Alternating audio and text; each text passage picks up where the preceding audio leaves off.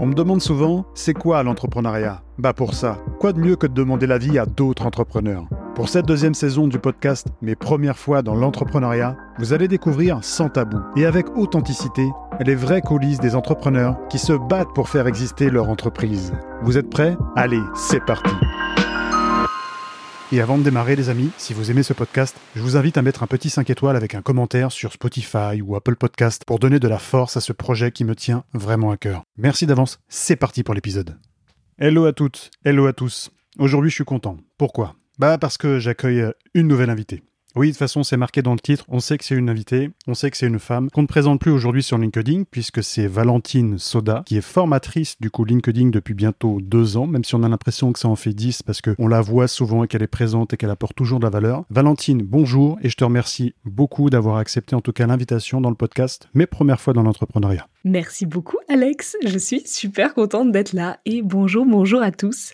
Je m'appelle Valentine Soda, j'ai 27 ans et je suis formatrice, coach LinkedIn. Euh, je suis aussi créatrice de contenu. J'ai créé une boîte qui s'appelle Marketing Fastoche avec Valoche pour les intimes. Et donc, je crée du contenu sur LinkedIn. Je commence à avoir ouais, une, une bonne communauté maintenant. J'ai fait mon premier post LinkedIn en janvier 2021. J'ai aussi une newsletter qui s'appelle Lupercut et j'ai un podcast vidéo qui s'appelle L'effet kangourou. Donc j'aime bien créer du contenu, j'aime bien partager des tips, j'aime bien partager mon savoir. Euh, j'ai une soif insatiable de connaissances, notamment sur LinkedIn, et mon rôle, c'est de former les entrepreneurs à publier du contenu et à choper des clients sur LinkedIn. Ça, c'est ma cam.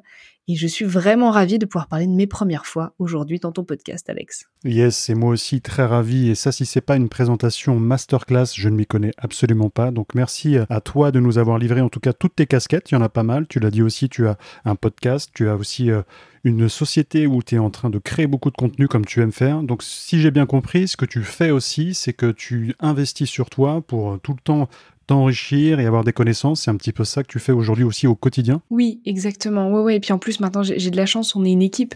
Donc j'ai de la chance de pouvoir partager mon savoir aussi avec d'autres personnes. J'ai la chance de pouvoir former d'autres personnes. Et ça, honnêtement, quand j'ai débuté en freelance, j'aurais jamais pu l'imaginer, tu vois. Ça, c'est cool, j'imagine bien. Euh, avant de démarrer justement cette première fois avec toi où on va parler de ta première facture, la première fois que tu as facturé du coup pour un client, je crois que c'était une somme astronomique, hein, on en parlait en off. Euh, je plaisante. Je voulais te remercier parce qu'il faut le dire, hein, tu as aujourd'hui euh, quand même 42 fièvres et tu as quand même tenu, en tout cas, à être présente au podcast. Donc, euh, pour en tout cas les gens qui ont simplement une angine et qui préfèrent ne pas aller au travail, qui annulent pour rien, ce que je veux dire, c'est que quand on est entrepreneur, on va jusqu'au bout des choses en règle générale et je voulais juste souligner ça et te dire merci pour ça. C'est gentil, merci beaucoup. Merci à toi de m'avoir accueilli avec beaucoup de bienveillance malgré cette petite fièvre que ma foi. Je pense que ça s'entend pas et que les, auditeurs et auditrices sont en train de se dire Ah ouais, quand même, 42 fièvres, putain. Bref. Du coup, on aborde cette première fois avec ta première facture. Donc, j'ai cru comprendre que dans cette première fois, tu avais facturé peut-être pas assez cher en fonction de ce que tu proposais par rapport à ta valeur. Est-ce que tu peux nous en dire un petit peu plus? Bien sûr. Je commençais tout juste euh, le freelance à l'époque. J'avais même pas commencé LinkedIn, c'est pour te dire, ça devait être, ouais, ma première facture devait être en décembre 2020. Euh, et j'ai commencé à publier en janvier 2021. Et à l'époque, je faisais du community management comme euh, chaque jeune de ma génération qui s'est cherché un métier en freelance et qui s'est dit tiens, qu'est-ce que je sais faire de base? Bah, Je maîtrise les réseaux sociaux. Euh, go, je peux être community manager. Et je publiais des posts sur Facebook à l'époque. Je publiais trois posts par semaine, donc 3 fois 4, 12. Pour ces 12 postes, donc pour chaque poste en plus c'était pour un domaine euh, que je maîtrisais pas du tout, donc ça me demandait pas mal de recherche, d'écriture. Il y avait euh, trois niveaux de correction à chaque poste que je faisais. Je t'explique même pas le bordel que c'était, euh, c'était un enfer, ça me prenait un temps fou. Et j'avais facturé pour ce premier mois de community management, attention, je savais plus quoi faire de cette thune. J'ai pu m'acheter un malabar. J'ai facturé pour 12 posts sur Facebook, publication, réponse aux commentaires comprises, 150 euros. Les 12 posts les 12 posts, 150 euros par mois. Donc eux, ils ont fait une affaire euh, incroyable, avec une community manager toute mignonne qui répondait au téléphone même le dimanche. Et, euh, et moi, j'ai pu, euh, ouais, bah, j'ai pu exhiber ma première facture à mes parents. J'étais très fière. Donc tu t'es acheté des malabars avec. Est-ce qu'à un moment donné, tu t'es dit justement, euh, c'est, euh, c'était pas assez? C'est pendant que tu as commencé à facturer et faire la mission que tu t'en es rendu compte? Ou c'est après, à force de discuter avec d'autres entrepreneurs? En fait, euh, c'est arrivé bien après où je me dis que c'était pas assez, mais en même temps, je regrette rien parce que à l'époque, j'avais pas l'aplomb pour facturer plus. J'avais pas envie de me battre. J'ai fait vraiment le choix de dire je sais que vous me prenez parce que je suis pas chère et moi je sais que j'accepte parce que je suis nulle, parce que je suis pas bonne à mon job. Donc de toute façon, il fallait bien que j'apprenne mon job. Donc j'ai tué un peu le côté très très débutante. Je me suis bien gardée pour moi. Par contre, euh, j'ai bien, eux, ils ont bien tué aussi la réalité du marché qui fait qu'on paye pas 150 euros pour, euh, pour 12 postes. C'est pas hmm. possible. C'est juste disent, enfin, ils disent pas non quand ça arrive, dans le sens si hmm. quelqu'un se dit, euh, ah tiens, 150 euros, ça change de Albert qui nous a proposé 900 euros la semaine dernière. Donc, ils se disent, c'est une opportunité. Mais j'ai l'impression aussi que pour toi, ça en était une, parce que c'est là où tu as pu, du coup, faire un petit peu tes armes. Bon, 12 postes et puis trois réseaux différents, donc comme tu dis, au niveau des corrections, c'est monstrueux. Mm. Euh, je pense que ça a quand même été formateur pour toi. Très, très formateur. Et honnêtement, c'est, si je peux me permettre un, tips comme ça à, la, le voler. Allez, c'est gratuit. Euh, j'ai du mal avec les personnes qui disent qu'il faut tout de suite facturer très cher. Mm au début, moi qui n'avais aucune idée de comment faire, de ce qu'il fallait faire, puis tu sais, il y a le côté facile, ah mais fais une étude de marché, demande à tes concurrents, demande à d'autres gens, mais tu sais pas où ils sont ces gens-là. Moi j'étais au fin fond de la Vendée, euh, on sortait juste de confinement, il y avait pas, bah il y avait les réseaux sociaux, mais j'allais pas, moi pour moi il y avait les groupes Facebook, tu vois, community manager euh, Vendée, j'allais pas faire un poste, euh, coucou, moi je facture 2,50€ le poste, vous faites combien vous? J'allais me faire laminer. Donc quand t'as pas les contacts, quand tu sais pas, t'apprends un peu sur le tas. Après j'ai juste enfin j'ai ramené ça à ce que je connaissais, c'est-à-dire le salariat, donc j'ai divisé par rapport au temps que ça me prenait, et je me retrouvais, ouais, je sais plus combien de l'heure, c'était que dalle. Je me dis bon, c'est pas possible, faut que je monte au moins à 8 euros de l'heure, sinon autant aller à l'usine, quoi, c'est idiot. Assez d'accord avec toi. Donc vous l'avez compris, aujourd'hui Valentine facture les 12 postes à 150 euros, donc n'hésitez pas à aller sur son profil. Ah non, c'est pas ça qu'il faut dire Pas vraiment, pas vraiment. Je vous avoue que je, ouais, je risque de pas vous répondre si vous m'envoyez un message comme ça. Il y a une petite évolution entre temps et c'est un peu normal quand on produit de la valeur et quand justement on, j'ai envie de dire, on grandit avec euh, bah, l'expérience et aussi ses premières fois. Mm. Donc c'est plutôt normal de, justement un petit peu peaufiner en fonction. C'est à quel moment justement que tu as commencé à prendre conscience de ça? Donc tu l'as dit, ça a été après que tu t'es rendu compte que tu avais facturé très bas. Euh, au bout de combien de temps tu as commencé à dire, là je suis dans le bon prix? Je crois que je me suis jamais dit ça. Je pense que j'ai fait que d'augmenter et aussi moi j'ai eu de la chance, j'ai beaucoup beaucoup pivoté.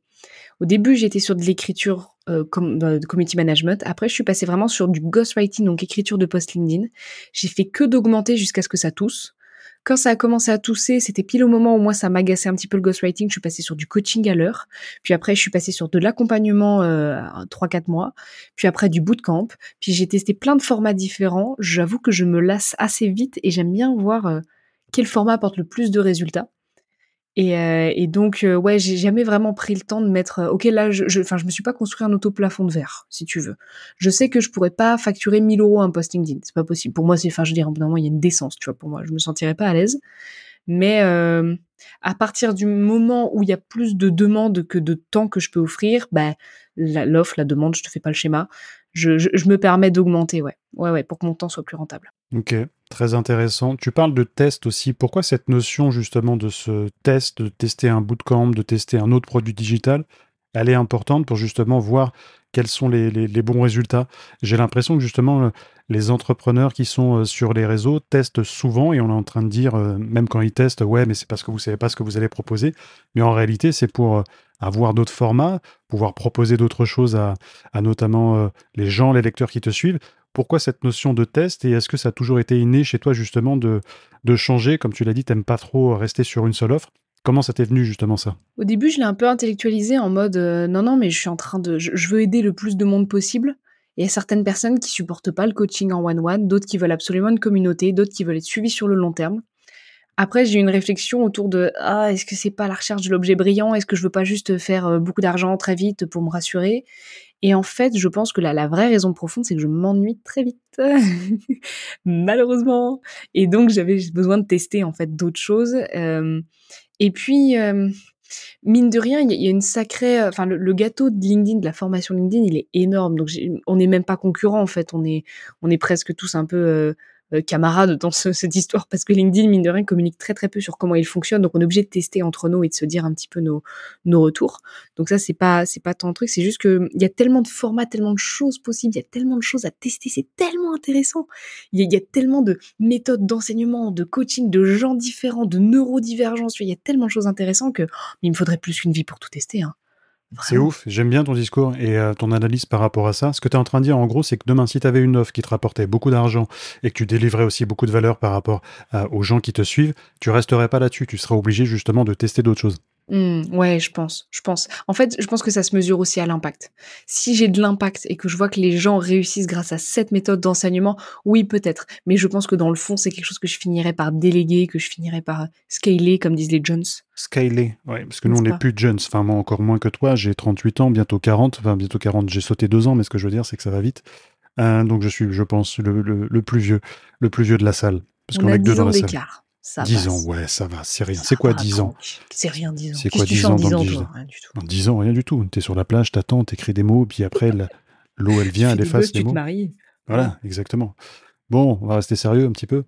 Du coup, on parle de cette deuxième première fois où euh, tu es sur LinkedIn. Donc, 2021, tu as commencé à poster, je crois, et tu as eu ton premier buzz. Comment tu l'as vécu émotionnellement aussi? Est-ce que tu t'y attendais? Dis-nous-en, dis-nous-en, j'y arrivais, un petit peu plus. Je vous en disant euh, tout de suite un peu plus. Euh, il y en a d'ailleurs beaucoup qui se souviennent de moi comme ça et ça me touche beaucoup. Et euh, si vous en faites partie, euh, si, si, toi qui m'écoutes, tu m'as connu grâce à ce poste-là, et eh ben écoute, ravi de te retrouver ici. T'as vu comment on a grandi, c'est marrant. J'espère que tu vas bien. C'était en mars 2021. Je je faisais une petite rétrospective avec mes parents à l'époque quand je me suis relancée en fait quand je me suis lancée sur LinkedIn en janvier 2021 j'étais alternante. Je venais de retrouver en fait des études. Moi à la base j'étais partie à Montréal. Je me régalais à Montréal sauf qu'il y a eu un petit truc je sais pas si t'en as entendu parler ça a pas fait beaucoup de bruit c'est le Covid. Euh, je ne connais pas eh ben écoute, j'explique un petit peu. En fait, c'est un virus. Il y a eu la crise du Covid, j'ai perdu euh, mon boulot, euh, j'ai perdu mon appart, j'ai perdu mon mec, j'ai tout perdu. Et je suis rentrée en fait chez mes parents, la queue entre les jambes. J'étais à moins 15 000 euros parce que évidemment, euh, je m'étais ruinée là-bas. J'avais pas d'aide de l'État français parce que j'étais expat et j'avais pas d'aide de l'État canadien parce que j'avais pas encore les papiers. J'étais bloquée. Et donc j'avais mon prêt étudiant à rembourser et pas de moyen de faire de taf parce que, enfin, pas de boulot parce que j'avais pas de visa travail. Donc quand je suis rentrée chez mes parents la queue entre les jambes, j'étais dans ma petite chambre violette, euh, toute tristounette avec mon lit de place. Je bossais à l'usine de nuit. J'ai repris des études histoire de faire genre parce qu'il fallait que je fasse quelque chose de ma vie, sinon j'allais crever. Et, euh, donc en janvier, je redémarre une alternance avec une boîte qui était à Caen, une, une école mais pourrave, mais pourrave, au fin fond de la Vendée, un truc, mais plus jamais ça. Et, euh, et, euh, et, en fait, le temps passant, avec l'alternance, je mettais tout de côté, je bossais un petit peu en freelance, je faisais des factures de folie à 150 euros. Je commençais à reprendre du poil de la bête.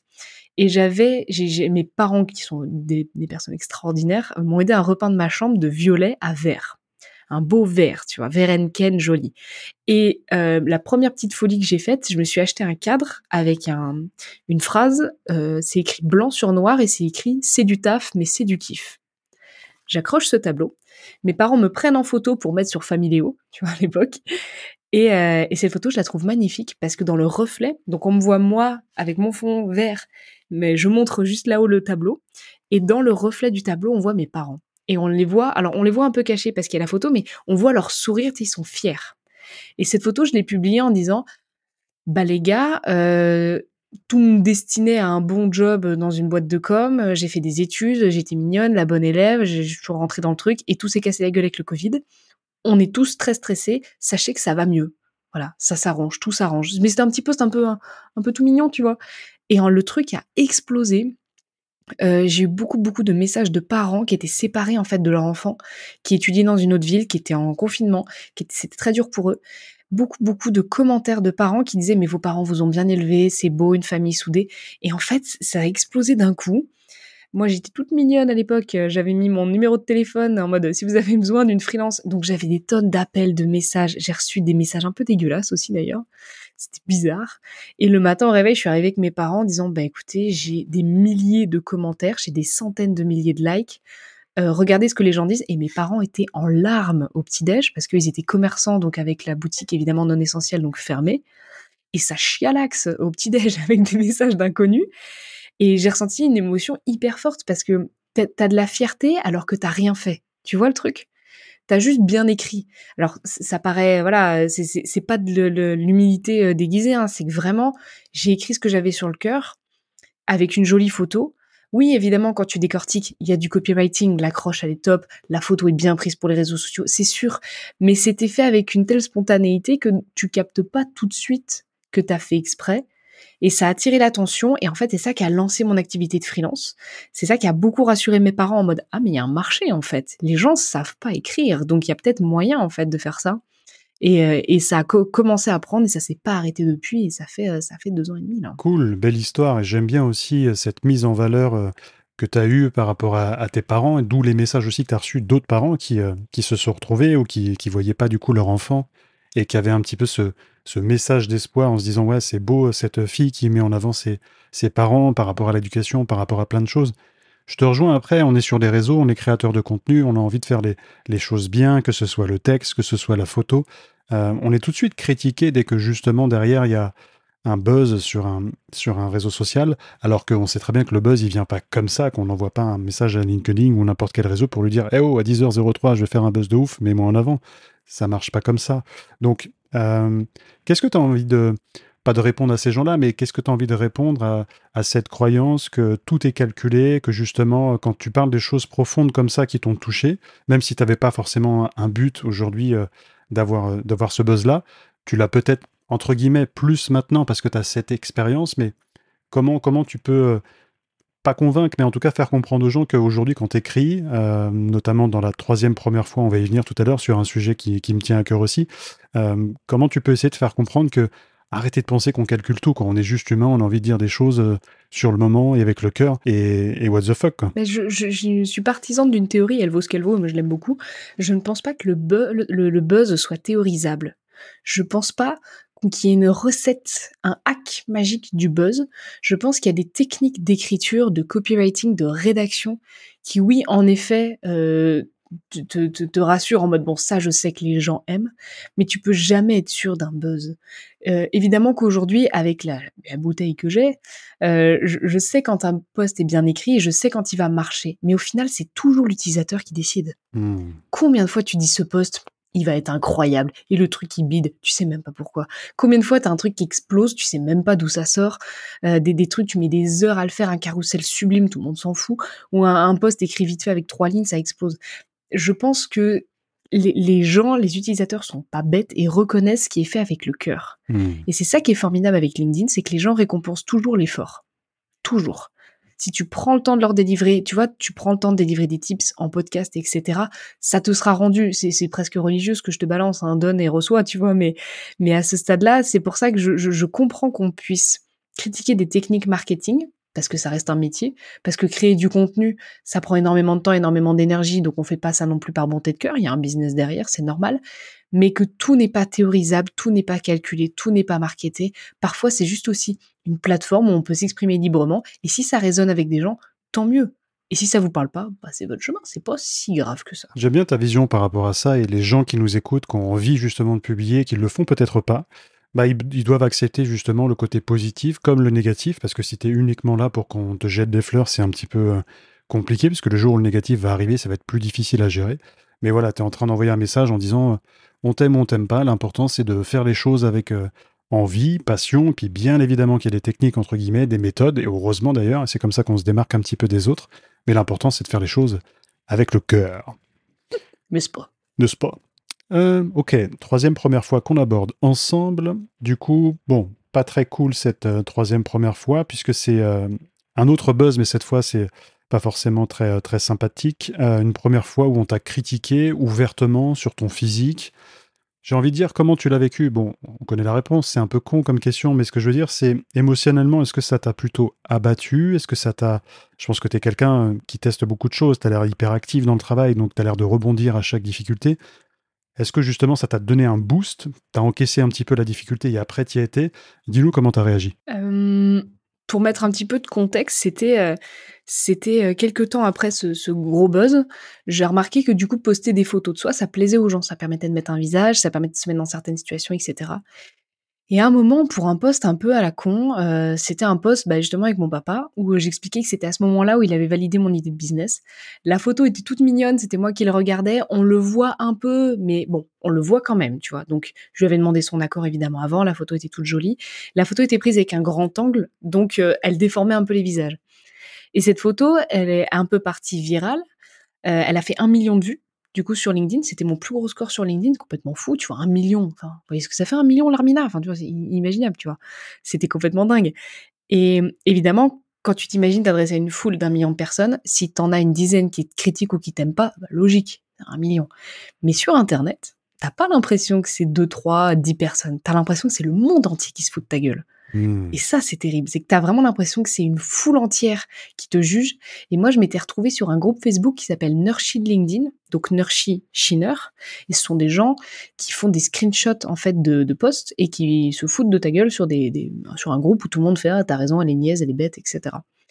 Il y a une règle, normalement, dans ce groupe, c'est tu rends la publication anonyme celui qui avait fait un screenshot de mon post a dû oublier cette règle, parce que du coup, il y avait mon nom. Et surtout, euh, il ne pensait pas que j'étais dans le groupe. Sauf que moi, je suis dans le groupe parce que euh, j'aimais bien parfois prendre du recul sur LinkedIn et je trouvais que ça utile comme groupe. Et là, je m'y suis retrouvée avec des commentaires, mais de gens qui disaient Ah, je la connais, elle était avec moi au collège. Et je sais que c'est faux, parce que je me rappelle de qui j'étais au collège. Donc, tu sais, un truc où tu peux pas dire Mais non, pas du tout. Enfin, tu vois, tu peux pas répondre des gens qui critiquaient mon physique. Donc, euh, mais elle a un grand front, on peut en parler. J'ai dit, mais t'es con. Enfin, c'est évident que c'est grand temps, que vous êtes tous. Et tu, et tu peux pas répondre parce que les gens s'en foutent. Euh, des gens qui critiquent mon papa, ça, ça m'a vraiment saoulé. Et ouais, après, qui m'ont qui m'ont fait ressentir des choses par rapport à mon physique. Bon, alors, des, des euh, t'es grosse, t'as vu la taille de ses joues, si j'étais elle, je me cacherais, franchement, c'est quoi cette gueule? Enfin, des trucs, tu elle peut s'épiler les sourcils ou pas. Et toi, t'es en mode, tu tu te lèves après le matin, le lendemain, tu, tu regardes un peu plus tes sourcils, puis je fais non, non, je m'en fous, je m'en fous. Puis le lendemain, tu non, mais j'épile un peu vite fait quand même, tu vois. Puis trois jours après, non, je vais l'éteindre, il a raison, tu vois. Et, ça te reste en tête, et honnêtement, j'adorerais te dire, ouais, ça m'a rendu plus forte. Franchement, Alex, je suis une guerrière, j'en ai rien à faire, je me suis levé le matin avec une patate, j'en ai fait trois postes. Non, la vérité vraie, Alex, et, et ceux qui nous écoutent, ça bousille et ça reste. Vraiment. Mais ça reste, il faut que ça devienne de l'essence dans le moteur faut pas que ça immobilise, tu vois. Donc, ça m'a fragilisé dans le sens où maintenant je fais beaucoup plus attention à ce que je publie. J'ai mis beaucoup de barrières avec les gens parce que avec ce bad buzz, j'ai reçu des messages de gens, mais de nanas avec qui j'ai pas parlé depuis le, lycée ou même des potes d'enfance. Eh coucou, ça parle de toi sur internet? Mais non, mais ne me dis pas ma puce. Je ne veux pas savoir ce qui se dit sur moi sur internet. Moi, je publie sur internet, laisse-moi faire mon truc, mais je veux pas savoir. J'ai quitté ce groupe. J'ai bloqué certaines personnes euh, qui avaient tendance à un peu trop interférer à ça va ma puce, je suis là pour toi ma chérie. Non non, t'inquiète pas, je fais mon truc. Si j'ai besoin d'aide, je vais chercher les personnes dont j'ai besoin d'aide. Mais oui oui non, ça m'a marqué, c'est resté longtemps en tête. Euh, je le garde toujours dans un coin de ma tête dans le sens où il faut que ce soit en accord avec moi. Euh, je fais en sorte de ne plus montrer d'autres personnes autour de moi et à côté de moi, de, mes proches. Je pense que ça, c'était une erreur de ma part, donc déjà, ça m'a appris beaucoup. Et surtout, j'ai appris vachement sur moi, parce que moi, je me la joue un peu euh, guerrière au gant de boxe, tu vois, vas-y, hypercut, personne peut me toucher. Et quand, ouais, une semaine après, je, je, me suis rendu compte, je dis, tiens, ça fait un bout de temps, je me suis pas maquillée quand même, qu'est-ce qui se passe?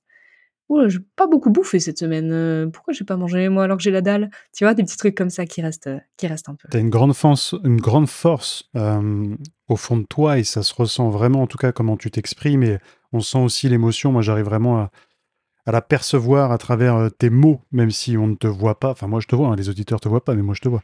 Mais ce que je veux dire, c'est que, ouais, on sent une vraie sensibilité par rapport à ça, parce que se faire critiquer ouvertement, encore plus sur le physique, on se souvient tous que quand on avait 5 ans, 8 ans, 9 ans, 10 ans, bah, c'est des, des, choses qui te, qui te touchent. Moi aussi, quand j'étais petit, on disait que j'avais une grosse tête. Donc, euh, tu vois, après, c'est resté. Et j'ai toujours dit, après, j'ai une grosse tête, mais j'ai rien dedans. Donc, tu te sers un petit peu des remarques qu'on te dit et après, tu évolues avec. Non, mais ce que je veux dire, c'est que c'est un vrai message que tu envoies parce que tu envoies aussi et tu montres ta, ta vulnérabilité. Et c'est important de la montrer parce qu'on voit la Valentine Soda, voilà, forte, comme tu dis, avec euh, les gants de boxe rose, pour celles et ceux qui ne la connaissent pas, qui délivre de la valeur, qui envoie des messages percutants, forts, travaillés. Et puis, euh, ouais, il y a des choses qui font mal. Et euh, c'est un beau message que tu envoies parce que les gens, justement, certainement, peut-être vont le vivre ou l'ont déjà vécu. Comment, comment on peut se protéger de tout ça? Est-ce que, du coup, dès qu'on sait qu'il y a quelqu'un qui va se parler euh, de nous sur un réseau en particulier, tu sais, on a un petit peu ce syndrome du vice, on a envie de savoir quand même, surtout quand ça parle de nous. Est-ce qu'on se coupe de tout? Est-ce qu'on fait un peu plus attention comme tu fais? Comment on essaye de se protéger par rapport à ça? Parce que tu as ton cocon, tu as ta famille, tu... c'est des êtres chers, tu as envie de les protéger aussi.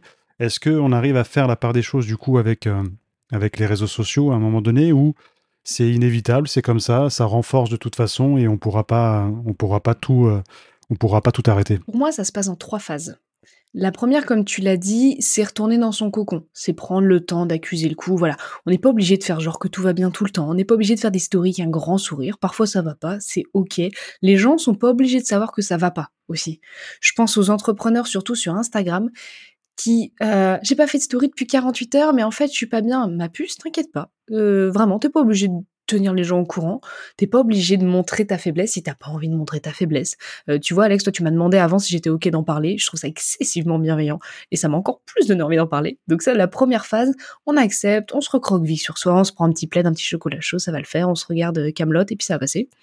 Deuxième phase, faut retourner au charbon les gars, on réenfile les gants, euh, on y va, on enfile les bottes euh, et, on retourne sur les réseaux et on fait ce qu'on a toujours fait parce que ça marche, parce que si ça a réagi, c'est parce que ça fonctionne, parce que euh, il faut aussi prendre un peu de recul, et dire il y a beaucoup de jalousie parce que moi je fais quelque chose que les autres ne font pas.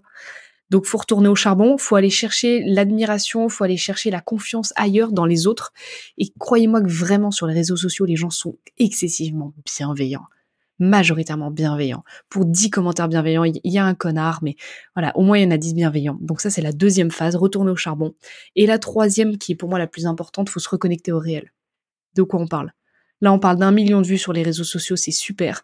Quittez vraiment. Quittez quand tu vas euh, prendre ton pain à la boulangerie, quittez envers tes gosses, quittez envers tes parents, quittez envers tes potes, comment tes potes te perçoivent? Si t'as besoin d'aller gratter des compliments par-ci par-là, aller voir tes potes et dire « Hey, je vais pas trop bien, j'ai besoin que tu me remontes un peu le moral. Faut y aller, il faut jamais hésiter à dire ce qu'on pense, ce qu'on ressent. Et si tes potes t'accueillent pas dans ces moments-là, pas sûr que ce soit des bons potes, mais t'as forcément un cousin, une cousine, des parents, quelque chose, un pote, je sais pas, le, SDF en bas de chez toi qui te dit toujours bonjour, t'as forcément quelqu'un avec qui discuter un petit peu. Donc se reconnecter au réel, c'est toujours une excellente, excellente idée et c'est la troisième phase. J'aime beaucoup ta vision par rapport à ça et ce recul aussi autour de choses un petit peu délicates et difficiles. On va y venir justement aussi. On continue un peu dans les choses pas très sexy avec ce, ce, ce bad buzz un petit peu que tu as aussi connu sur LinkedIn, un peu différent de celui que tu viens nous, nous, nous décrire. C'est la quatrième première fois. On t'écoute, dis-nous en plus comment tu l'as géré? Est-ce que tu as eu plus du coup d'expérience et euh, de recul par rapport à ce que tu avais déjà vécu? Ou au contraire, est-ce que ça a été un peu plus euh, fatal entre guillemets? Fatal, c'est un rappeur et il est super d'ailleurs. Bazooka. Mais euh, non, ça c'est important. alors, je crois que c'est la, la, première fois que j'en parle en audio. J'en avais fait une newsletter à l'époque où c'était apparu et ça avait pas mal remué un peu. Ça avait fait jaser dans les chaumières, comme disent les Jones toujours. Hein c'était il y a pas si longtemps que ça, c'était il y a six mois, un truc comme ça. j'avais fait une conférence à un moment donné, j'avais accepté une, connerie, tu sais, à l'époque où tu sais pas trop dire non. Des mecs qui m'avaient demandé de participer, si tu veux, à une espèce de, de, live sur est-ce que tu vas perdre ton job avec l'IA, MDR, trop drôle, tu vas être au chômage. J'avais dit oui, oui, j'avais dit oui. Je m'étais retrouvée une conférence qu'avec des mecs qui avaient l'âge de mon père, ouais, au moins et qui me coupait tout le temps la parole. Et euh, j'étais hyper saoulée. Et franchement, j'étais en mode bon. Au bout d'un moment, je, parlais même plus, je hochais la tête. Et puis je, je répondais des trucs classiques de oui, mais on aura toujours besoin de l'humain. Et il y aura jamais d'émotion avec ChatGPT. Enfin bref, des trucs classiques. Il y avait un des mecs qui était à cette conférence qui euh, passait son temps à me taguer dans tous ses posts tous ses posts après. C'est un peu chiant. C'est pas, c'est ma pas pendant un couteau dans le dos, mais c'était chiant. Je te la fais vraiment en rapide. Hein. Euh, il me taguait tout le temps, donc j'ai commencé à enlever une notification. Puis ensuite, sous mes posts, il commençait à faire sa pub à chaque fois. Ah, c'est sympa ce que tu racontes. Ça ressemble vraiment à mon post de nanana. Tu vois, il, il arrêtait pas. Et puis il publiait plusieurs fois par jour. Puis il me taguait à chaque fois. Tu sais, des pavés de tags, machin. Alors je lui ai dit une première fois.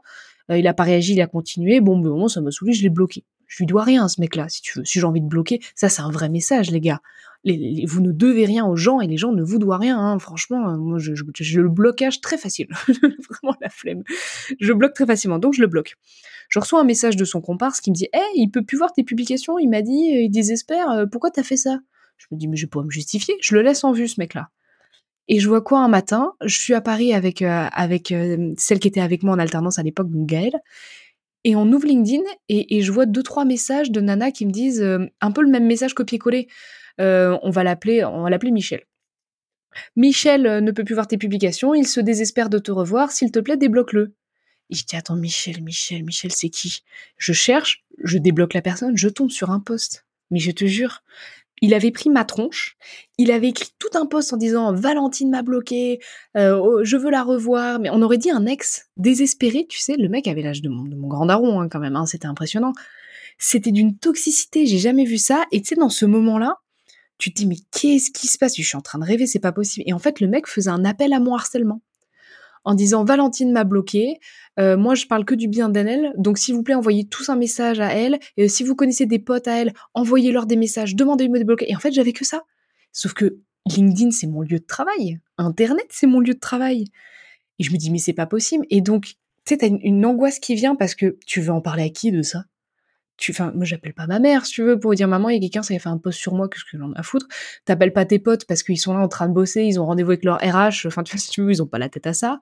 Euh, mon copain non plus, c'était pas du tout son domaine, donc il, essaye tant bien que mal, mais donc ça monte, ça monte, t'as chaud, t'as froid, tu trembles, tu dis je vais quand même pas perdre la face euh, un poste Michel quand même. Puis ça continue, ça continue. Donc le meilleur choix, le meilleur conseil que je puisse vous donner dans ces cas-là, c'est d'être bien entouré de gens dans votre milieu. Moi, j'ai eu la chance d'appeler un entrepreneur qui est devenu un ami, qui s'appelle Antoine Périgne, qui est un être formidable, exceptionnel. Bon, on pourrait faire, on l'embrasse, Antoine. Je, je, pourrais faire tout un, tout un podcast dessus, mais, mais voilà, qui, est un être génial et qui m'a dit, OK, on va répondre ensemble. Et tu sais, le, je reprends le contrôle, mais je suis pas toute seule. Et on a écrit la réponse ensemble parce que, mine de rien, je me suis un peu construite ma prison dorée toute seule. J'ai un peu cette image de meuf fun, un peu cool, un peu chill, tu vois, que quand il s'agit de monter au créneau, bah ça colle pas avec mon image. Donc il faut que j'ai ce côté bienveillant et en fait le truc c'est que dans les commentaires, il y avait que des gens qui me détestaient, que j'avais bloqué. Et ils sont partis dans une guérilla en mode on va la démonter celle-là. Donc j'avais euh, moi je suis trop contente de plus l'avoir cette grosse bouffonne, euh, j'espère qu'elle va crever, mais que des trucs comme ça. J'ai dit mais les gars, déjà LinkedIn, j'ai vos vrais prénoms, tu vois, c'est ouais, c'était dur puis j'ai trouvé ça très injuste parce que euh, moi je me sentais dans mon bon droit de bloquer quelqu'un quoi. Si j'avais fait une connerie à la rigueur, bon, j'aurais pris mes responsabilités. Mais là, à part lui dire, mais puis t'as pas les mots parce que t'es énervé et tu peux pas être énervé. Tu, peux pas mettre un pavé en majuscule pour dire attends espèce de connard, euh, tu te prends pour qui Donc j'ai écrit un, avec l'aide de mon ami Antoine, on a écrit un commentaire qui était mi bienveillant, mi bon je mets des limites et qui a mis en lumière de mais tu te rends compte de ce que t'as fait? Tu, tu te rends compte que j'ai, j'ai, j'ai 25 pieds, j'ai que je, je, peux pas travailler parce que j'ai des notifs en boucle, parce que t'es frustré que je t'ai bloqué. Et la bonne morale de cette histoire, c'est que le fait d'avoir répondu, de pas avoir laissé ce bad buzz s'empirer parce que les commentaires négatifs commençaient à popper de partout, des gens, des amis en fait de mon réseau ont vu mon commentaire, ont commencé à me défendre. Donc ça a commencé à prendre de l'ampleur. Lui, il avait de plus en plus de vues, de, de likes, de commentaires, donc il était content, mais les gens commençaient à le démonter. Dire, mais attends, t'es sérieux, mec? Bon, enfin, elle veut pas te parler. Tu te forces pas, quoi. C'est consentement, ça te dit quelque chose? Harcèlement, peut-être? Et lui a commencé à dire, mais cette génération qui crie harcèlement, vous avez pas fait la guerre. Et je disais, mais c'est fou comme c'est les gens qui ont jamais été harcelés qui se permettent de donner une définition du harcèlement, tu vois. Donc, j'ai vite tout rebloqué, j'ai vite tout arrêté. Moi, j'avais l'impression d'avoir fait ma part. Je pensais que c'était terminé, puis trois jours après, il m'a appelé au téléphone. Il a essayé de m'intimider en me disant tu vas avoir des problèmes, euh, c'est terrible. Euh, et, là, je suis contente parce que j'ai été très très ferme et je lui ai dit mais ça tombe bien parce que t'es enregistré puis je vais déposer une main courante. Donc, euh, tu vois, tu mets des limites très très vite, tu montres bien que c'est pas parce que t'es rigolote avec des gants roses que tu te laisses faire. Ça a raccroché très vite. Je te cache pas que j'étais toute tremblante à la fin de l'appel puis j'ai fini par appeler papa et papa il a dit c'est quoi l'adresse? Évidemment, il s'est rien passé. Mais voilà, quand papa dit c'est quoi l'adresse, tu sais que ça va, t'es bien. Mais euh, je l'ai géré comme ça. Je suis hyper contente parce que j'ai repassé par les trois phases que j'ai pu te dire juste avant. Donc, euh, petit cocon, pas de réseau, plus de portable, on va faire des tours dans la forêt, des tours à la mer, et puis ça passe. Après, beaucoup d'explications, donc j'ai écrit une newsletter vraiment sur le sujet, j'ai reçu énormément de soutien, et ça, franchement, ça a fait une force pas possible. Puis après, voilà, on, on se reconnecte au réel, ça ne reste que du travail. Voilà, ça va, j'ai mes deux mains, mes deux jambes, je suis en excellente santé, ma famille va bien, euh, voilà, il fait beau, les oiseaux chantent, c'est le principal. Ça reste un connard sur Internet. C'est incroyable la perception, en tout cas sur les réseaux, que les autres peuvent avoir en fonction de, certaines choses, une divergence. Enfin, toi, tu peux trouver ça cool, lui, au contraire, il peut trouver ça complètement euh, nul, nul à chier. Euh, là, en l'occurrence, ce monsieur, bon, je pense, avait un, petit souci, un pet au casque, comme on dit chez moi. Euh, c'est chiant, c'est difficile. Je parle beaucoup avec des entrepreneurs bon, qui sont pas forcément sur les réseaux, qui ont des difficultés avec l'humain, avec euh, euh, un associé, qui parfois sont embêtés, il y a des problèmes de trésorerie, tout ça. Et aujourd'hui, bon, j'essaie vraiment de changer un petit peu mon approche et d'échanger avec des personnes comme toi qui sont vraiment orientées contenu, orientées digital. Et on se rend pas compte à quel point ça peut être aussi difficile que la gestion d'une trésorerie difficile, que la gestion de l'humain, euh, que, licencier quelqu'un, parce que bah, tu prends les choses de plein fouet. Et euh, les gens justement qui étaient bloqués et qui étaient sur le poste de cette personne-là, ils, prenaient un malin plaisir à te dire des choses que tu nous as citées. Enfin, on se rend pas compte à quel point ça peut faire mal et ça peut être blessant. Et je suis convaincu, j'en mets ma main à couper, que ces gens-là, tu les vois en face, euh, ils ne te diraient pas le quart de ce qu'ils pensent, en tout cas. Sinon, de toute façon, ton papa serait là et saurait justement où aller les chercher, ces messieurs. Mais euh, c'est difficile. J'ai une question par rapport à ça. Est-ce que si on est sensible, hypersensible, comme on dit aussi souvent sur ce réseau, euh, est-ce qu'on doit se lancer quand même? Est-ce qu'on ne doit pas chercher autre chose? Ok, se prémunir et anticiper, mais il y a une grande différence entre faire de la pédagogie sur attention à ci, attention à ça, et le vivre comme ça de, plein fouet. Tu l'as dit, sur un poste, on ne peut pas euh, mesurer si celui-là, il va partir de manière virale. Celui-là, s'il va au contraire flopper. Et là, d'un seul coup, tu mets une photo euh, de ta sœur, de ton frère, de ton papa, et puis boum, ça part en viral, et puis tu as un grain de beauté sur la joue droite, donc on est en train de dire tu ressembles, tu ressembles à Shrek. Euh, comment on fait justement pour éviter un petit peu de ne pas sombrer, et est-ce qu'une personne justement sensible peut et doit se lancer quand même? Oui, euh, tout bête, mais pour les rencontres. Franchement, les gars, si vous vous considérez comme sensible, comme hypersensible, si parfois, si un jour dans votre vie, ne serait-ce que vraiment une minute, vous vous êtes déjà dit, mais le monde, il n'est pas fait pour moi, en fait, vous êtes carrément dans la bonne voie. C'est génial. Ça veut dire que vous avez une vision différente du monde. Ça veut dire qu'il y a plein de gens comme vous.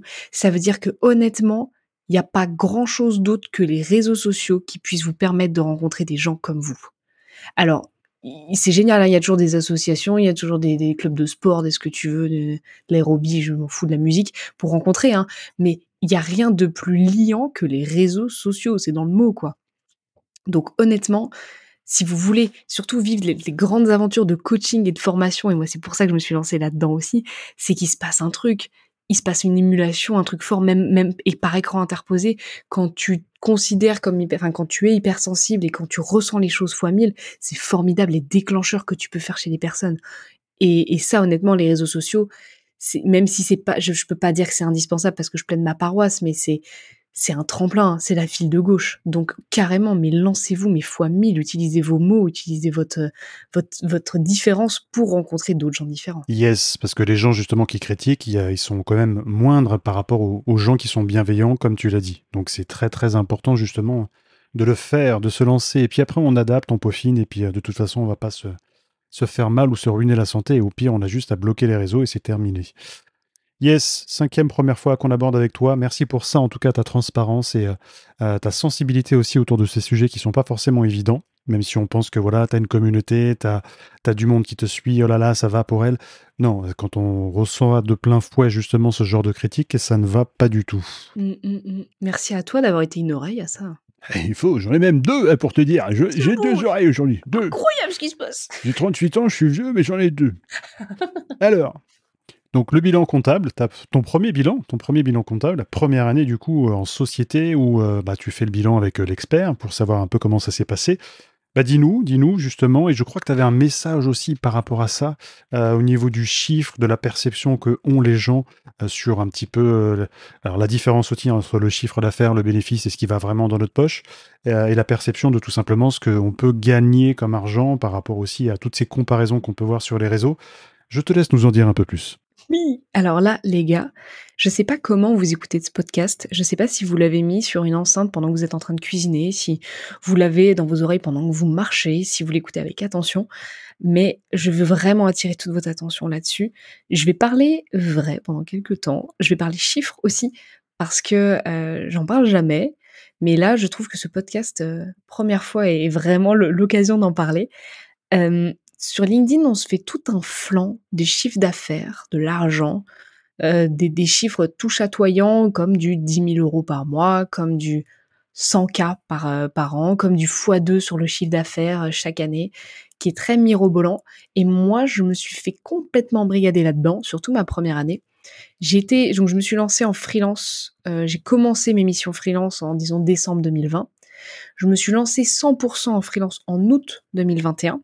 Donc de août à décembre, je me suis régalée, mais régalée vraiment parce que freelance, tu vois.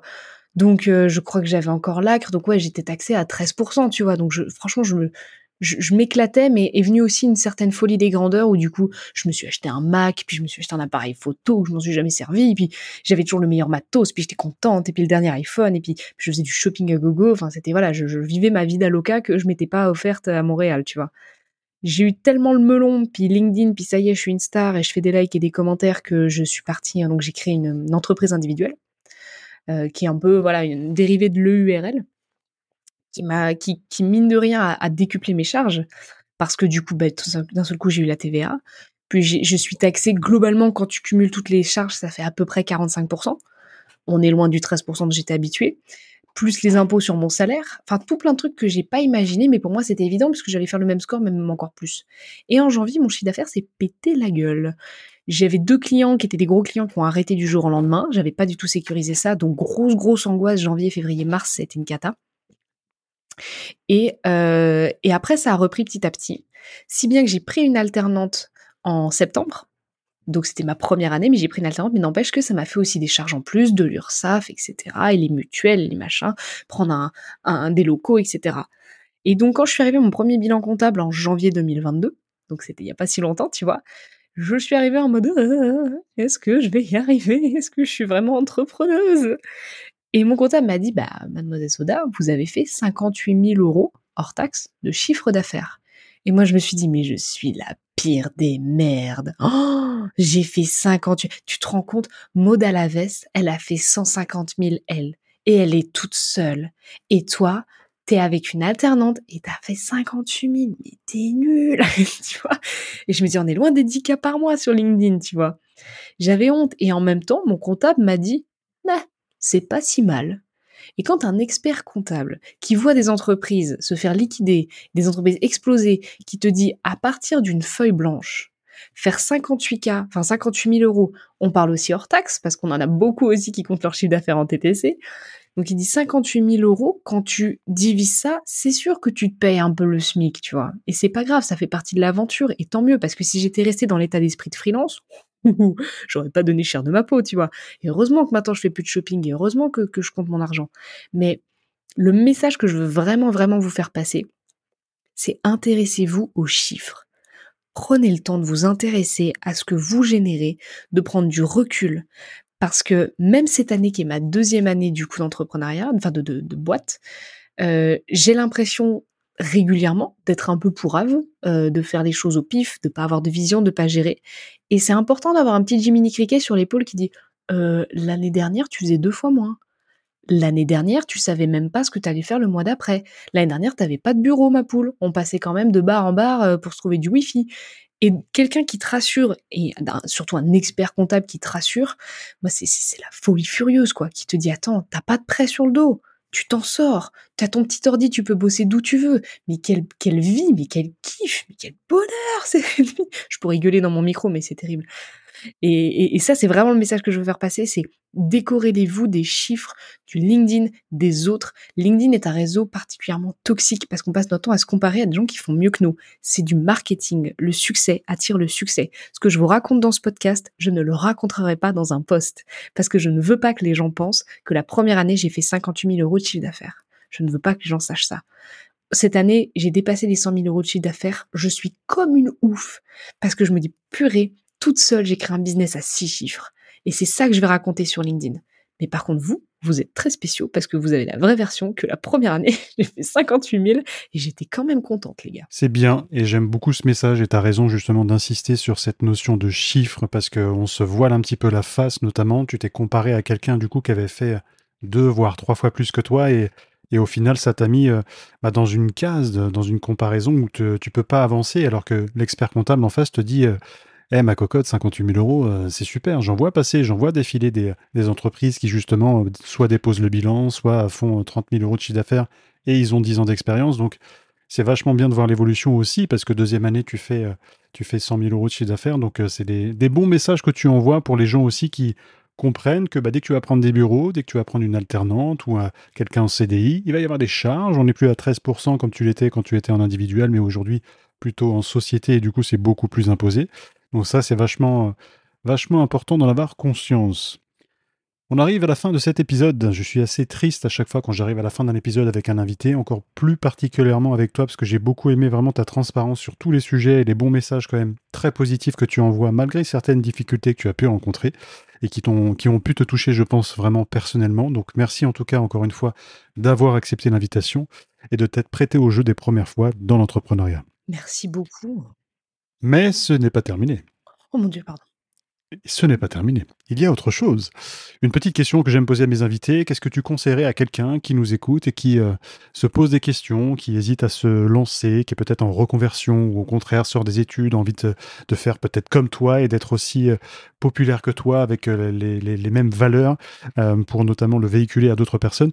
Qu'est-ce que tu lui conseillerais? La première chose que je conseillerais, c'est un conseil que j'aurais aimé qu'on me donne dès le début, c'est détermine ta définition du succès. Hmm. Et ça, franchement, ça m'aurait tellement économisé de temps. C'est-à-dire que je n'ai aucune, je n'avais aucune idée de ce qu'était le succès. Est-ce que le succès, c'est avoir beaucoup d'argent? Est-ce que c'est avoir beaucoup de gens qui t'aiment? Est-ce que c'est avoir beaucoup d'attention? Est-ce que c'est être invité dans des podcasts, avoir des affiches? Euh, Est-ce que c'est avoir une vie à mille à l'heure? Et en fait, j'ai testé un peu tous ces pans-là et malheureusement, j'ai pas encore de, conclusion à donner. Je peux pas te dire ça y est, je sais quelle est la mienne. Je suis encore en train de tâtonner, je suis encore en train d'essayer. Est-ce que, est-ce que j'aime la fame?